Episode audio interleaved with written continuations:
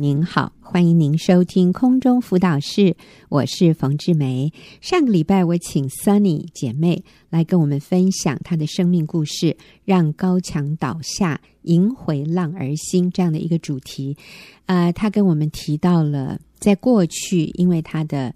不成熟，不明白真理，所以他在夫妻、亲子和婆媳关系都建立了高墙，哈，很高的高墙，嗯、真是难以穿透，以至于家里的气氛非常紧张，呃，甚至最后他的女儿在国二的时候就离家出走，哈，家里简直是乌烟瘴气，一团混乱。但是最后，Sunny 他愿意在上帝面前悔改，说上帝。求你帮助我，我愿意改变。从那个时候开始起，他的这个家里的一个一个的高墙就慢慢倒下来，嗯、一个砖一个砖就被拆了啊！一直到现在，他们是幸福美满。所以今天开始，Sunny 就要跟我们讲他做了什么。上次他讲到他做错了什么，所以有那么多的高墙。那今天他要讲他做对了什么。Sunny 你好。呃，冯姐好，各位听众大家好。是，那你今天就跟我们讲，你后来做了什么对的事？好，神带领我做的第一步就是积极的与神和好，与人和好。嗯，我结婚近二十九年的日子，真的好可惜，有一半的时间都。在觉得别人应该先做，嗯，觉得是别人亏欠我中浪费了，嗯，其实是我先生忍耐我很久，哎，应该说是受苦很久，嗯，他本来以为娶了一个秀外慧中的美娇娘，没想到结了婚却成了恶婆娘，嗯，我们曾经彼此厌恶到背对背睡觉，睡眠睡梦中两个人都因为睡得太靠床边，从床上滚到床下吓一跳，因此我先生。每天拖着疲累的身体在外面流浪，嗯，跟朋友逛网路、逛夜店、喝酒打牌，一直要到凌晨两三点才回家。嗯，我以前对他这么晚归非常生气，后来我才发现，原来我先生是个非常爱留在家里的先生。嗯，现在无论他到欧洲、到美国出差，他都只到过飞机场、火车站、饭店、会议室。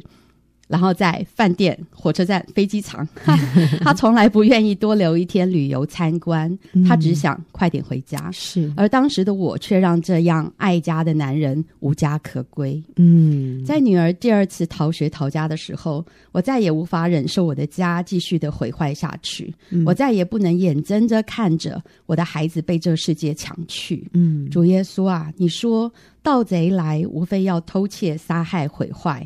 我来了是要叫人得生命，并且得得更丰盛。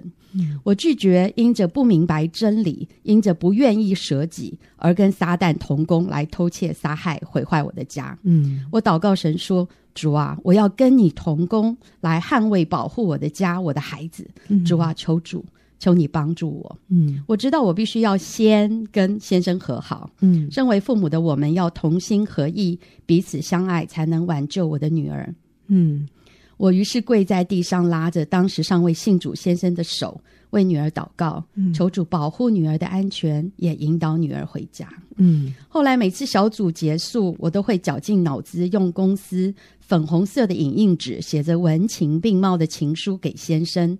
但隔天在先生的垃圾桶里，就会发现被揉成一团的粉红色纸球。原来那个时候，其实我根本表里不一。我想与先生和好，但我的心并没有真实的敬重顺服先生。嗯，那时候的我，一方面觉得我自己辛苦又可怜，嗯，内心充满了苦情；一方面又觉得自己真是敬虔又伟大。为了孩子，我做了好大的牺牲，竟然愿意。先改变自己，我骄傲的觉得自己比先生好太多了。嗯，我觉得先生真是欠我跟孩子好多好多。嗯，我可以读一下粉红色的情书，其中一封哈。我记得那时候 Sunny 他在小组里啊，呃，我我看到他真的是非常努力。其实我并。并不认为那一阵子 Sunny 的努力都是假的，或者都是表里不一的。我觉得这是一个过程啊。那 Sunny 最棒的就是他愿意，他愿意改变，就是从外面先做了哈。呃，这个 外面做越多，最后心里也会跟上。不过这是初期哈，他写的所谓的情书，你们听听看哈，啊，你就会知道为什么会被。扔在扔垃圾桶里。OK，亲爱的老公，虽然昨天不太完美，但是我仍要说你是个好老公、好爸爸。嗯、我很幸运，在十五年前决定嫁给你。不论贫穷、富贵、健康、生病、顺利、困难，我愿意跟你一辈子。嗯、希望以后在天堂也能见到你在那里。嗯、虽然常因为你 隐藏心中的爱，不体贴、口气不佳而生气，但感谢耶稣，他总是用喜乐跟赞美挪去我的抱怨和苦读。所以今日心中充满了感恩与爱。我希望今年每个月的第一周教会的呃 Friday night，你能与我一起去听家庭讲座，嗯，好，还要更好。我希望我们能真实经验神为婚姻预备的大福，希望我们能恩恩爱爱、甜甜蜜蜜一辈子，不是假装的，而是真实的。我鼓励你 把爱说出来，在还来得及的时候，这样就不会有遗憾跟懊悔。嗯，耶稣爱你，我也爱你。好，这个是因为 Sunny 没有把他的这个情书给我先呃做一点这个，哎，叫什么呢？先过目哈。如果是我的话哈，呃，我会让他就是前面几句话就好了。啊，就是，呃，亲爱的老公，我要说你是个好老公、好爸爸。我很幸运，在十五年前决定嫁给你，不论贫富、健康、生病、顺利、困难，我愿意给你一辈子。结束，这样就好了。不要什么希望能在天堂见到你啊 啊！你隐藏心中的爱啊，都不体贴，口气不佳，我会生气。但感谢耶稣，他总是用喜乐赞美挪去我的抱怨和苦毒。哎呀，这些哈，就你原来写的一百分，最后被扣扣扣扣成零分了。好，请负分。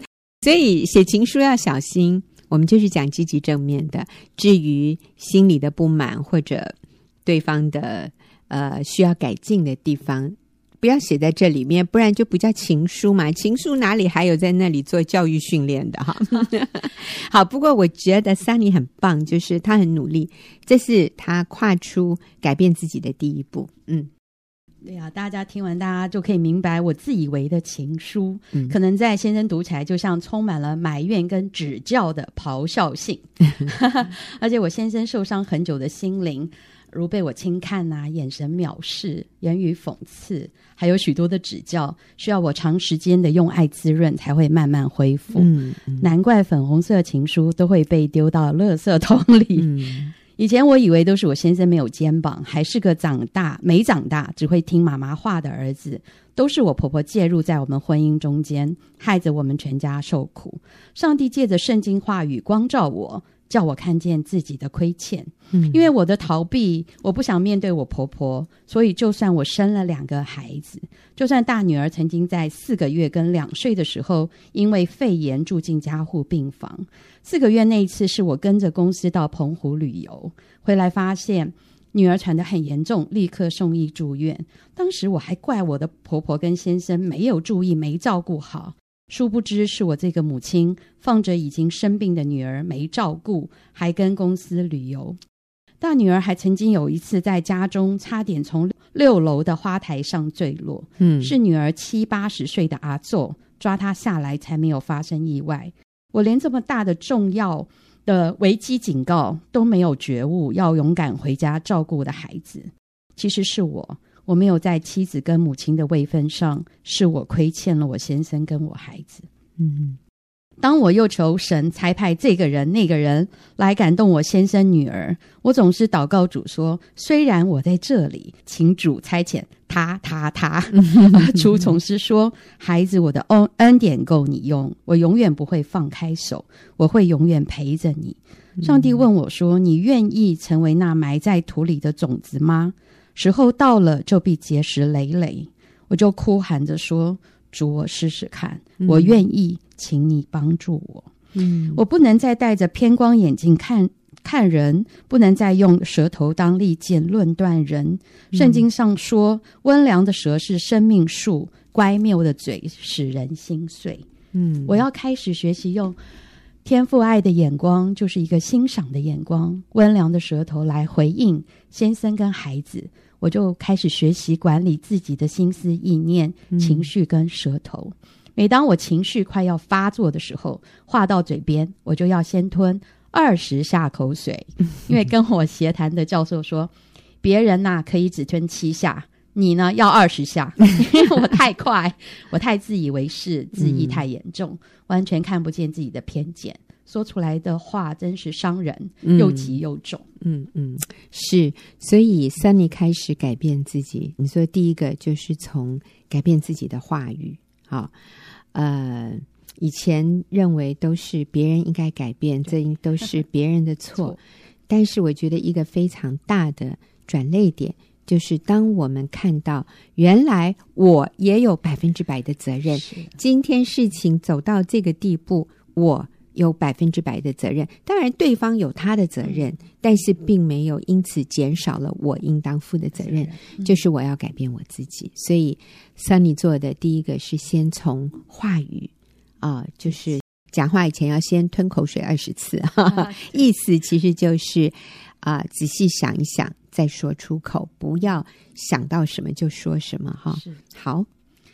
后来，每当我不知道该说什么好话的时候，我就会想：如果是某某姐妹，她会怎么说呢？如果是耶稣，他会怎么做呢？嗯，例如有一次，我们又接到女儿学校训导处打来的电话，嗯，要家长到校处理女儿忤逆师长的事。嗯，先生就很生气的说：“孩子到底是怎么教的？老是不学好，只会找麻烦。嗯，你自己去，公司忙死了，我才没空去嘞。嗯，按着我本来的性情，铁定脱口而出的是。”你以为你都没有责任是吧？嗯、你也老是这样，通通不关你的事。嗯、你知不知道父亲很重要啊？嗯，我就想小组姐妹一定会这样说。哦，好的，老公，你放心，我会好好处理的，到时候再跟你报告哦。于是我就这样说了。到了学校，经过训导主任主动找到被女儿用三字经回呛的老师，请老师原谅女儿，给女儿机会改正，再跟女儿沟通，问清楚原委，带着她跟老师道歉。嗯，耶稣说他就是生命的粮，到他那里的必定不饿，信他的永远不渴。嗯，我当时真是又饥又渴，我决定好好的吃生命的粮，就是读圣经，效法耶稣，用爱来翻转我的家庭。嗯，我以前对圣经很没有胃口。常常把读经当作催眠药，睡前看圣经没几分钟就睡着了。嗯，耶稣又说他就是道路、真理、生命。当时走投无路的我，真知道耶稣基督是唯一的活路，嗯、其他都是死路一条。嗯、我不能再自己坐在生命的宝座上，我需要下宝座，嗯、让耶稣基督坐在我生命宝座上，管理我的生命。嗯，感谢主，我先生后来也上了学员的婚姻班，在婚姻班中绝志信主，在教会受洗归入主的名下。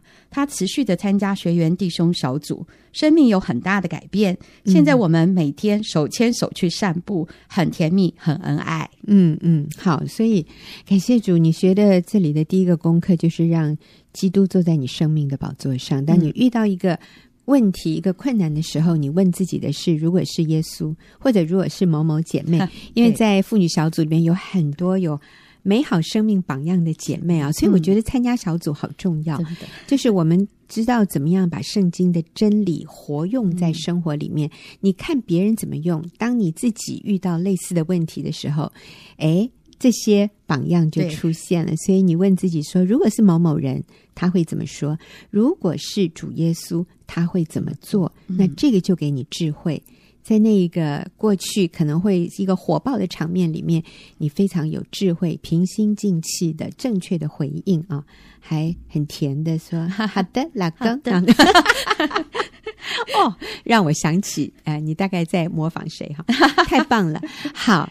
所以啊、呃，让基督坐在宝座上，嗯、那还有什么给我们的呃提醒？好的，第二个点，学习是积极倾听，做好榜样，做榜样。嗯、OK，首先我需要花时间听，专心听。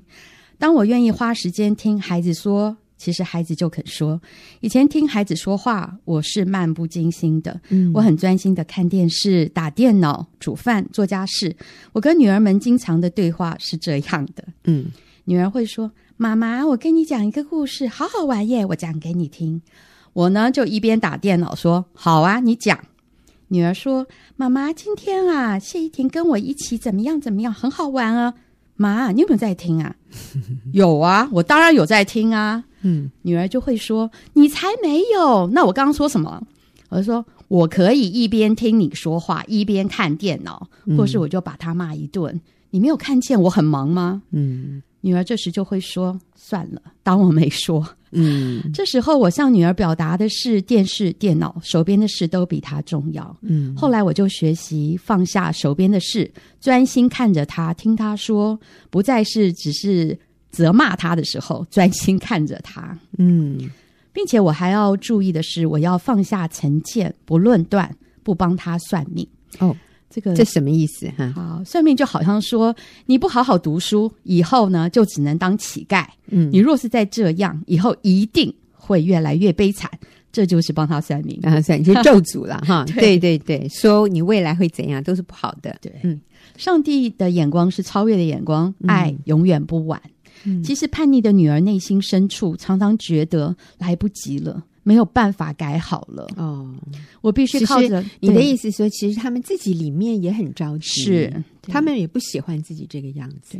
他觉得来不及了，他已经这样，啊、对，所以我就必须靠着上帝的应许，一次一次的坚定告诉他，嗯、其实也是告诉自己，嗯，不是的，我们都曾经做错过很多事，但上帝仍然看我们是他的宝贝，嗯，人生还有无限可能，嗯，只要方向正确，总会走到目的地的，嗯、不要放弃，嗯、爸爸妈妈一定陪着你，一定会越来越好的，嗯嗯。我学习先听女儿说，试着接住她的感觉跟情绪，了解她。我又不随着她起舞，嗯、她就会慢慢听我说，并且与我同行。嗯嗯，嗯，所以你在这里讲的就是花时间倾听，放下成见，不论断，不算命，或者我们说不咒诅他，不讲难听的话。嗯，嗯，那做好榜样呢？好，做好榜样就是嗯。我记得我看一个影片，嗯、就是一个小孩在在墙上涂鸦，他爸爸过来，立刻就很大声的骂他，斥喝他。嗯、这孩子吓到了，所以当他跟他妹妹一起在桌上画图的时候，他妹妹画了他的纸，画了这个哥哥的纸，嗯、这哥哥就大声的斥喝他，骂他，嗯、妹妹就哭了。嗯、所以其实我们可以重新做一个好榜样，就是当爸爸看到这个小儿子。在墙壁上画图，然后他就温柔的跟他说：“哦，我们可以在纸上画，不要在墙上画。”那其实当他跟这个小男孩跟美眉在画图的时候，嗯，就不会也一样，也会用温柔的话语来跟他美眉说：“哦，你不要画在哥哥的纸上，你画在自己的纸上。嗯”所以那个影片就是。爸爸骂儿子什么？嗯、结果儿子就用相同的话去骂妹妹。对，后来录影带倒带，再重来一次。爸爸怎么温柔的纠正这个儿子？嗯、后来儿子也温柔的纠正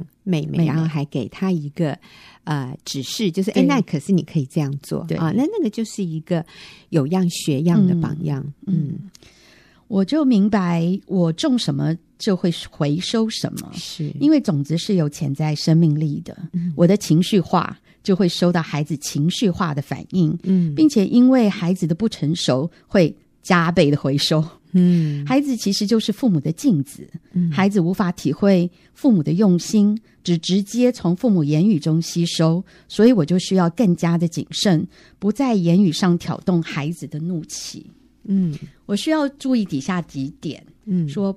嗯，第一就是不要说你老是这样，你总是这样，嗯，因为这么说好像判孩子无期徒刑，让他放弃进步。嗯，我学习特意说鼓励造就的好话，嗯，例如说做得好，宝贝，你做得好，嗯，我也要注意不要唠叨，不要一而再再而三的说，因为改过是需要时间的。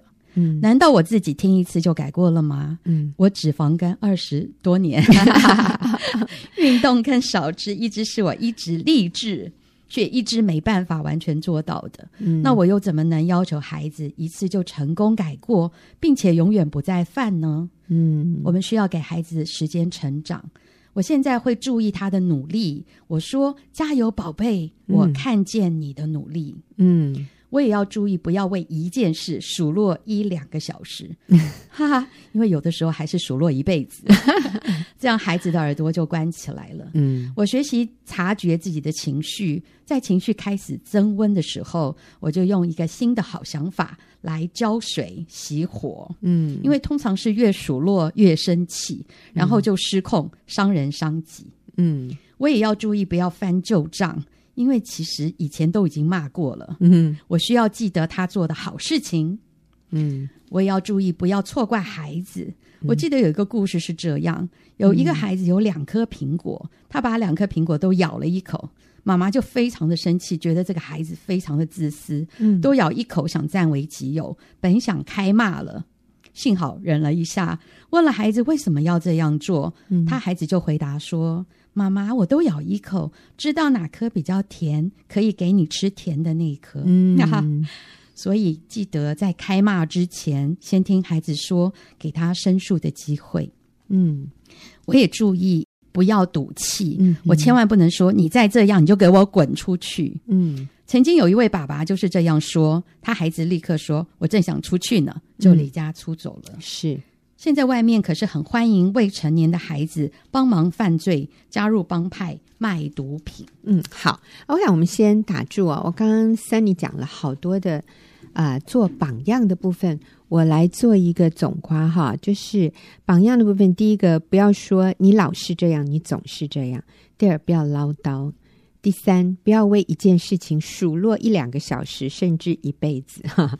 然后，不要翻旧账，不要错怪孩子。不要赌气，我想这个都是亲子关系里面我们常常犯的错误而不自觉。我希望今天这些提醒啊，能够让我们每一个人，包括我自己在内啊，我们都来做一些反省，在我们与孩子。与家人的对话里面，是不是常常会犯这些错误而做了不好的榜样？我觉得，呃，Sunny 分享的真好哦，让我们都有很多醒思的空间。那我们也休息一会儿，等一下就要进入问题解答的时间。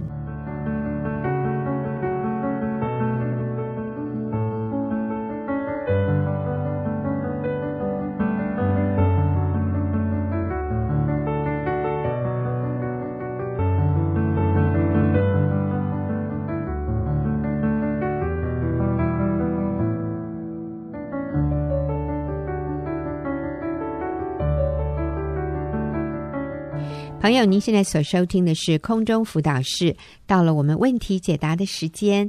啊、呃！今天跟我一起回答问题的是李玉英，玉英你好，冯姐好，听众好，是我们今天的这一位朋友，嗯、他问的是，呃，他说我现在面临先生外遇，那外遇的对象是先生的初恋情人，那当先生跟我坦白之后，我在下一个月。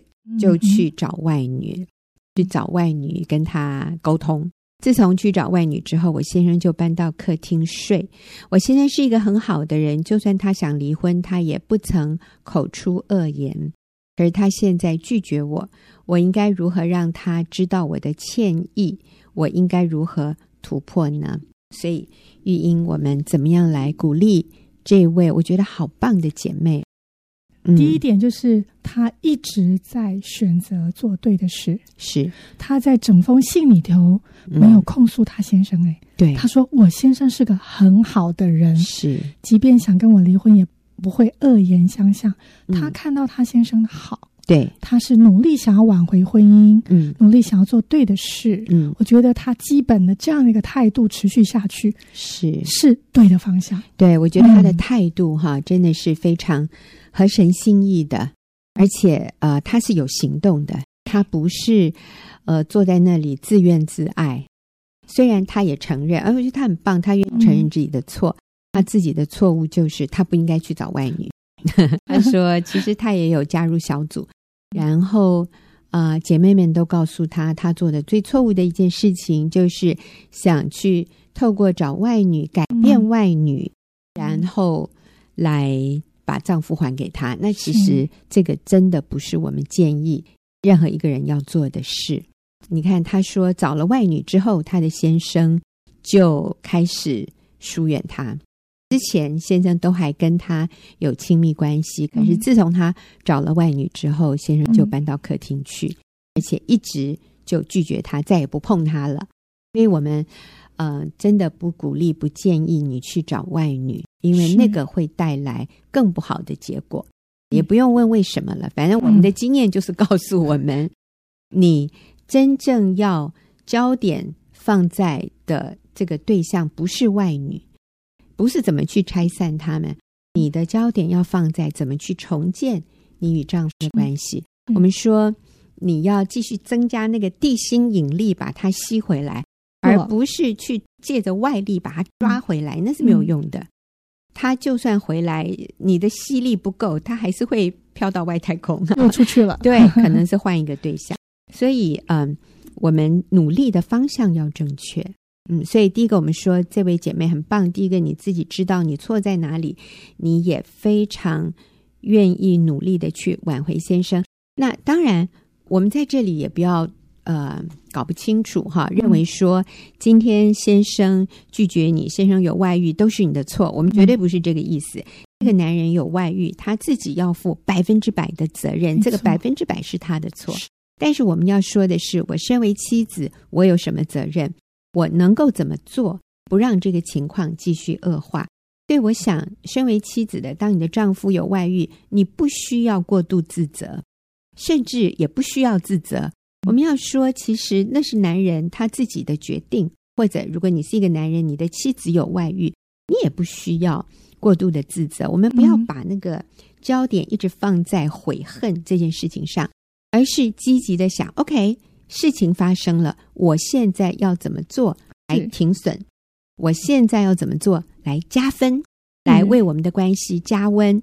我要怎么样去赢回我配偶的心？呃，不需要自责，不需要悔恨，然后过度的道歉。我觉得你知道吗？对，适可而止。但是我们要更积极的让自己成为一个别人靠近我们的时候，他觉得很舒服、很自在。我们要做一个有吸引力的人，这个吸引力不是外在的而已。我觉得最重要的是我们内心是一个充满平安、神来的喜乐能力，呃，不去控诉，不是充满苦毒恼恨的人。我觉得这个是我们的责任。好，所以玉英，你刚刚说你觉得他很棒，是，嗯，然后。接着冯姐刚的，我又回应冯姐啊，嗯，对，其实我们真的是啊，我看到这个姐妹她写道歉信，嗯，她会觉得她也有一点懊悔，嗯，她真的很棒哎，嗯，她也懊悔她当时去找外女，她认为现在更糟的状况就是她做了那个事，嗯，所以她好像活在那个懊悔里面，觉得她无法挽回，因为她没有办法让时空倒流，她没有做这件事，嗯，那我也要鼓励就是。在圣经说，我们若认自己的罪，神是信实的，是公义的，嗯，必要赦免我们的罪，洗净我们一切的不义。嗯，也就是姐妹，OK 了，嗯，你也已经跟神认罪，你也道歉了，嗯，也在无知下面所做这件事，嗯，你要相信神有更高的恩典在你的身上存留，嗯，继续往前走。那我也要给。姐妹一点鼓励，嗯，就是我最近刚好出去澎湖玩，然后他们有一个活动叫呃海钓啊，就是一下下而已。嗯，那那个船长教我们怎么样钓到鱼哈，啊，他说第一个就是那个钩子哈，嗯，要藏的好。嗯，藏的好，嗯，把它藏进那个虾子，要把它弄好，不能看到那个 钩子影子。露出来。对对对，鱼鱼儿现在很聪明，进化了，进化，升级。对对对，第二个就是当你发现你的钓竿好，鱼儿在吃的时候动，千万不要立刻拉起来啊，因为那个时候钩子还不够深。啊，你要稍微动抖一下。其实那个鱼可能也是先来呃刺探一下，看看这个安不安全。所以你不能轻举妄动，不能被他发现。没错。然后呢，你要用力，就是让那个钩子勾住他的喉咙，勾得更深，嗯，他就逃脱不了了。他那勾得更深，他会挣扎的非常的大，然后你就一举把他拉起来啊。这样，那我就想，罪也是这样。嗯，很多时候我们面临外遇，一开始，嗯，就是看不到那个隐藏的罪里头带来的痛苦，嗯，就看到那个饵。快乐、暂时的享受。是，但是最终他就是要把你勾得更深、更痛苦。嗯，所以当一个人进到最里面，最后他是非常痛苦的。嗯，那撒旦会无所不用其极，让那个钩子扎得更深、更痛。哦、所以很多姐妹很努力，就像这位姐妹，她说：“我这么努力，我觉得我也道歉了。然后为什么我先生好像更拒绝我？嗯，好像是那件事，所以带出这个后果。我要说，嗯，罪。”总是想尽办法将你先生勾得更深，其实他内在的痛苦、嗯、挣扎，他你越做得好哦，嗯、越做得对，嗯、他里头那个拉扯、挣扎更大，嗯、因为他现在还没有办法离开那个情欲，是，所以他里头很痛苦。他似乎看起来现在拒绝你，嗯，但其实他的内心非常的挣扎，是。他渴望脱离那个罪，因为。他已经开始体会到那个罪带来的痛苦。嗯，一方面他看到他的妻子对他非常的好，是。真的在改变，嗯、而且越来对他越好。嗯，温柔、忍耐、坚定，嗯，嗯。爱他还主动嘞，嗯、主动的他啊，对他好。嗯，那一方面这个情欲似乎让他在非理性里面眷恋，可能在初恋里面。没有完成的那个感觉，嗯，他错误的幻想，嗯，但最终他会看到事实不是那样的，对，需要时间，嗯，啊，所以你千万不要因为先生的拒绝，嗯、就觉得一直陷在那个错误，觉得自己被那个你自己也陷到那个错误里面，很深的自责，嗯，没有错，这样，对对对。那关于道歉的部分，我想提醒的是，当我们写道歉信，有几个要注意的。第一个就是说，你要就事论事，是。啊。有时候我们会一直说对不起啊，我我错了。我想就事论事的意思就是，你想到哪件事，你哪一个态度，你不敬重、不顺服、嗯，轻看、拒绝，或是你的骄傲、你的自私。然后你觉得那你的态度是错的，或那件事你的反应是错的，嗯，就那件事跟对方说对不起，这样就好了。对，然后道歉之后，对方不一定会有立刻的回应，但是记得这件事你在主的面前，在对方的面前已经得着无愧的良心，嗯，然后你要等候对方，因为对方当你道歉，如果对方还落在最终的时候，很多的时候他一下子。他心中那个罪疚感又会被挑起来，嗯，因为他过去可能这件事，他就觉得我我我可以对不起你，因为你也对我不好，嗯。但是当你悔改，向他坦诚而且谦卑的这个态度，会感动他，嗯。可是他的他的里面。会失去平衡，就是那我现在要怎么责怪你？我好像也必须去承认我的罪耶。嗯，会触动他，也必须去面对他自己的问题的时候，嗯嗯、可能一下子他还没有办法谦卑。嗯，他会有很多时间需要震荡，好像一个大石头掉到他心灵的涟漪。嗯，他好像已经达到一个平衡了。哦，反正你也错，所以我也错，我没有对不起你。嗯啊，我可以这样对你很坏。嗯，但是现在又重新失衡。嗯，那所以剩下是他自己的问题。那这个时候我们做什么？嗯、忍耐等候，是。等候他啊、不要自责，也不要再去控诉他。嗯、然后记得你的道歉不是交换他变好，对，你的道歉不是要他的行为改变，你真的是为自己负责的道歉。是，所以我们后面不要再说，那你也怎么样，所以我怎么样。很多人的道歉信很长，嗯、后面就变说道理，嗯，或者是要挽回对方。嗯，或者是一直很卑微，嗯，那些东西都不需要。嗯，道歉心真的是就事论事，嗯。啊、呃，道歉了，好，就从这里让它过去，不要一再的说。嗯、对，因为神对我们也是这样，嗯，神对我们的罪也是这样，嗯，赦免了就完全忘记了，嗯、所以你要往前走。如果有控告，那是从撒旦来，你可以拒绝他，嗯嗯、然后继续挽回你的先生。对，不要不要像那个可怜虫一样，一直在向对方讨爱。对啊，他如果决定不原谅你，你要尊重他。嗯、可是你要知道，你是被上帝赦免的，是。所以人不原谅你，你还是可以很平衡、很平安，然后有喜乐、有能力的过日子。啊、呃，当我们像一个可怜虫向他讨爱的时候，反而会让对方轻看我们，反而会降低他的责任感。可是我们道完歉，够了，我们到此为止，我们继续走前面的路，我们继续做对的事。我们不管他对我们的回应如何，我们都能够平稳。其实这就成为一个最有吸引力的人。对对，我不过度自责，但我也不骄傲，但是我愿意等候你。那在这个过程里面，我仍然可以有自信，我仍然有尊严，我仍然可以喜乐，有能力的过每天的生活，做我该做的事。这样的生命是让人尊敬，所以他会从心里尊敬你。可是如果我们指望、巴望他给我们一点爱，巴望他表示对我们的原谅。那其实他反而轻看我们。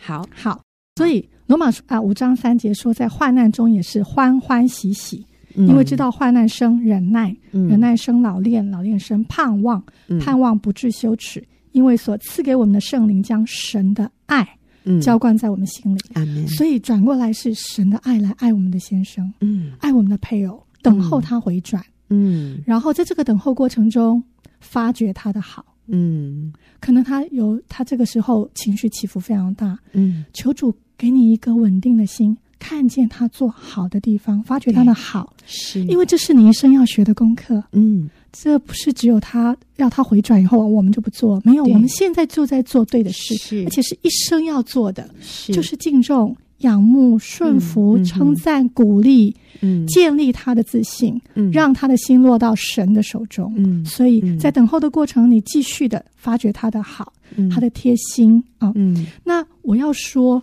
这个时候你先生没有回房睡，好，怎么办呢？嗯，当然，第一，尊重他，嗯，对，尊重他的决定，嗯。啊，你还是可以每天晚上去抱他，嗯、要不要回来睡？嗯，我好想你哦，嗯，睡在你旁边我比较有安全感呢。我好喜欢跟你睡耶，嗯、不然我搬来客厅跟你睡好不好？但是如果他不要，嗯、没有关系，嗯、你甚至给他一个好好的枕头，嗯，帮他盖被子，嗯。对，就是等候他，嗯、但是不要放弃，继续主动的拥抱他，嗯、是。继续找到机会鼓励他、称赞他、写简讯，嗯。啊、呃，就是主动的向他示爱，是他经验到一个无条件的爱，那个爱是信任、等候、尊重，嗯，嗯。等他情愿，嗯，但是你没有放弃，嗯，你里面的稳定、温柔、爱，嗯，哇。那是他渴望的力量，哎，对，其实他非常无助，是。对，我相信他也睡不好，嗯。嗯。